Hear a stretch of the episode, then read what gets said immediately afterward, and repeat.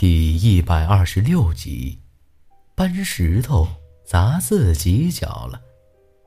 今儿个江面显得异常平静。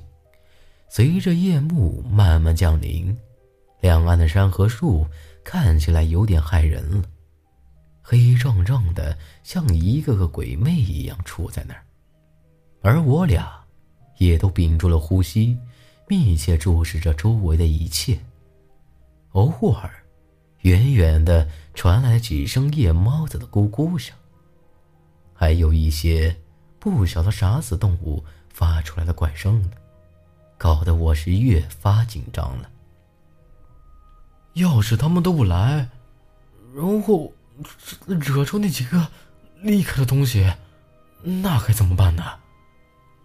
我还是没憋住，忍不住问了起来。说实话。我也不是真打算问出个什么结果，就是想说会话，放松一下。苏丹臣站在船头，伸了个懒腰。不出来，那咱就一直朝下游走，离开这鬼地方。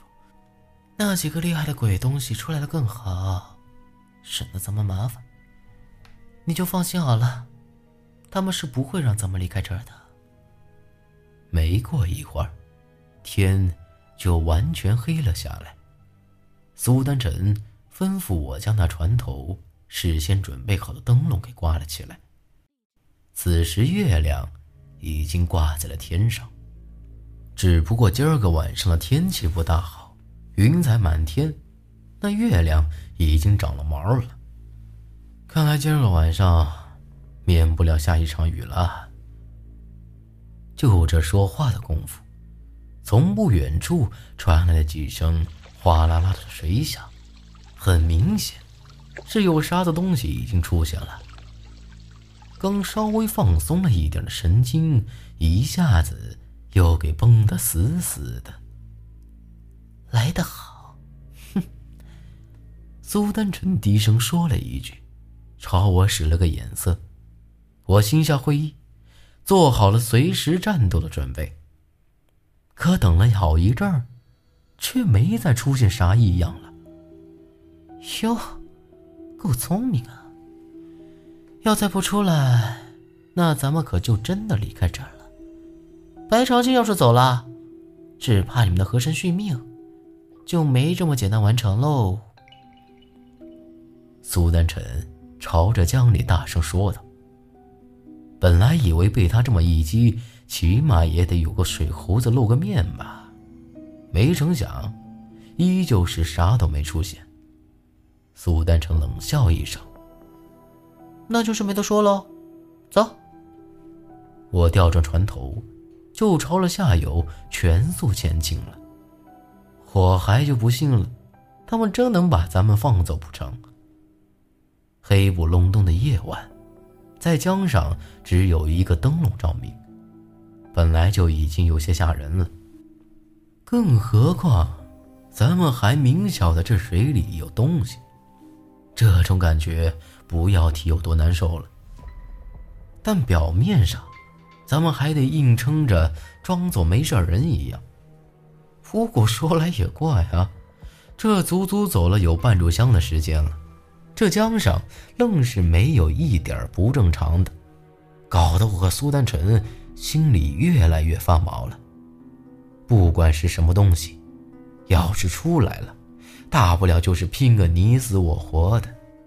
可最怕的就是，这种明晓得会出事儿，却迟迟不见动静。咱们就真这么走了？我看了看前头，这半炷香时间，咱们已经走了老远了。虽然我没来过。但从两边的山势来看，咱们离临江镇已经好几里水路了。能走为啥子不走啊？你可莫说还想回去啊？看样子，苏丹城是铁了心的要离开，我也不好说什么。回去指不定啊，就把小命给丢喽。可不回去的话，丢的可是大伙儿的命了。不过一想到大伙儿对咱们那态度和临江镇的怪事儿。我是觉得，还是离开这比较靠谱。这事儿不可能就这么完了，但起码咱们换个地方，能让咱们喘口气儿。然而，就在这时，天空中响起了几声闷雷。本来就要入冬了，雷声不常见，但这会儿却听得清楚，这不由得让我一下又想起了长江断流那会儿发生的事儿。本来风平浪静的江面，这会儿也起了风，吹得江水哗啦啦作响。天有不测风云，本来这再正常不过了。可我总觉得哪里有些不对头，倒不说因为水里头的东西，而是有一种奇怪的感觉，却又不晓得到底哪儿不对。要下雨了，咱要不先靠岸再说。我看了看苏丹晨，可他却啥话都没说，站在船头看着四周，眉头挤在一起了都。我也看了看。可除了满江江水和两岸高山，也没啥不对劲儿啊！糟了！几乎是在同一时间，我和苏丹晨都惊呼一声，心都提到了嗓子眼儿了。眼前这一切太熟悉了，诡异的祭台，停在渡口的渔船，仙人板板的，咱又回到了临江镇。难怪刚才我一直有一种不好的感觉，问题就出在这儿。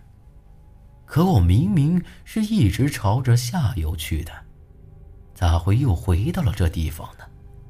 大壮也是，咱明明看着他去了下游，昨儿个却从上游飘了回来。咱们咋也遇到了这些怪事儿呢？别的不敢说呀。要说开船划桨，我虽然比不了老船夫，可也绝不会连方向都分不清啊。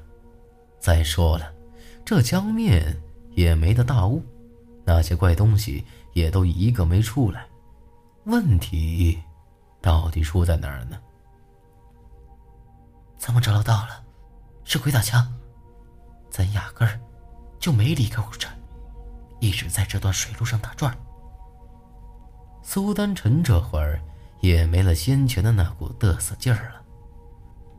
鬼打墙的事儿我遇到过不少，可在这长江上我还没遇到过，更何况一点征兆都没有。眼下这种情况，咱哪里还顾得抓什么水猴子？先上了岸再说了。我这船头刚朝向岸边，就听到了一阵。奇怪的声音，这声音我是再熟悉不过了，那是咱们民间加月子班弄出来的。有个啥红白喜事儿的，都会请上这么一班子人，唢呐、牛皮鼓、竹笛、纯铜钵，好不热闹。由于我是水鬼，以前跟着陈老狗的时候，都数不清参加了多少白事儿了。毕竟咱得和捞起来的死尸结气，只有顺利安埋入土了，这才算完事儿。所以对着家乐声格外熟悉。这一听就晓得，这是过红事儿才会吹打的调子，而且还是送新娘的阵势。有哪个会在这大半夜的送新娘子出嫁的？我和苏丹臣对看了一下。都只觉得后背发凉，肯定是水底下的东西搞出来的，十有八九就是那个棺材里头的红衣女人，她出来了。四周一看，却不晓得这声音是从哪儿来的，也没见着有啥船只啥的。然而这会儿，却从水底下。冒出几个大泡来，而我也才反应过来，这诡异的加乐声，是从水里头传出来的。仙人板板的，本想抓个水猴子，却没曾想搬起石头砸了自己的脚了。